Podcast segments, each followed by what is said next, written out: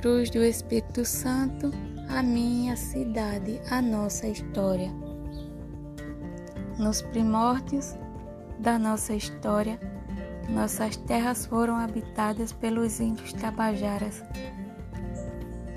Antes da conquista dos portugueses, depois da chegada dos portugueses, uma batalha foi travada, onde hoje se localiza a Ponte da Batalha, nome este que foi herdado por esse acontecimento histórico contra os holandeses que haviam invadido a Paraíba através do rio Paraíba. Após a retirada dos invasores, o engenho foi adquirido pela família Rego Barros, sendo seu último proprietário coronel Claudino Francisco do Rego Barros. Daí passou para a família Ribeirinho, Ribeiro Coutinho, que construíram a usina Espírito Santo, posteriormente desativada, e suas terras incorporadas às usinas São João e Santa Helena. As cheias do Paraíba que frequentemente ocorreram danificavam a cidade de Cruz do Espírito Santo por estar localizada à margem esquerda. No ano de 1787 existiam alguns casebres onde hoje se localiza a cidade. Uma grande cheia ocorrida neste ano trouxe uma grande cruz de madeira que ficou encalhada. Após baixarem as águas, onde hoje se encontra a Praça Lorival Lacerda. O local passou a ser chamado Cruz. Surgiram mais alguns casebres e com o decorrer dos anos ali foi construída a primeira capela. A paróquia de Cruz do Espírito Santo foi criada no dia 3 de 1 de 1904, sendo desmembrada da de São Miguel de Itaipu.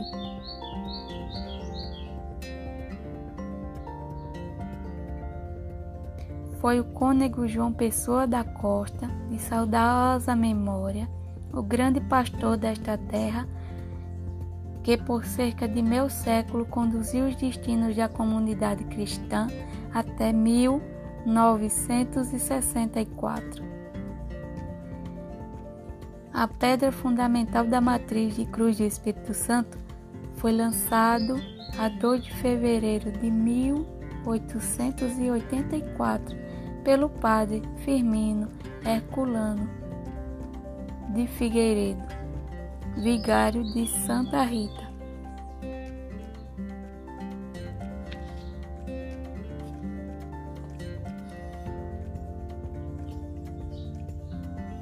Com a inundação do rio Paraíba, ocorrida em 1985, em que pela primeira vez as águas penetraram a matriz, foi destruído o cartório eleitoral e seu arquivo, a biblioteca, seu acervo, prefeituras e outras repartições.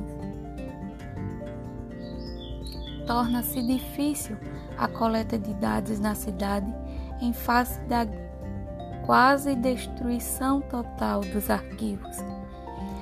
A partir de 1947, conseguimos relacionar os prefeitos que tiveram à frente dos destinos do município, sendo ele João Batista Brandão, Antônio Ferreiro Gomes Filho, João Batista Brandão, Francisco Madruga Filho, Antônio Carneiro da Cunha Neto, José Domingues Filho, Francisco de Assis Cunha, Antônio Carneiro Neto, e a partir de 1983 o prefeito Pedro Paiva.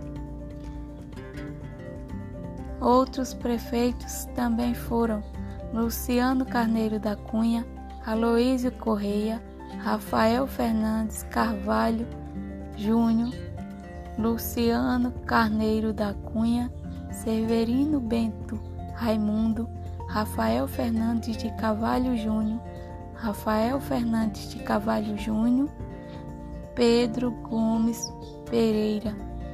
E atualmente temos a primeira mulher prefeita da nossa cidade, Aline, mais conhecida como Aline Povão, que assumiu seu mandato no dia 1 de janeiro de 2021. Apesar das nossas lutas e das nossas batalhas, nossa cidade segue firme.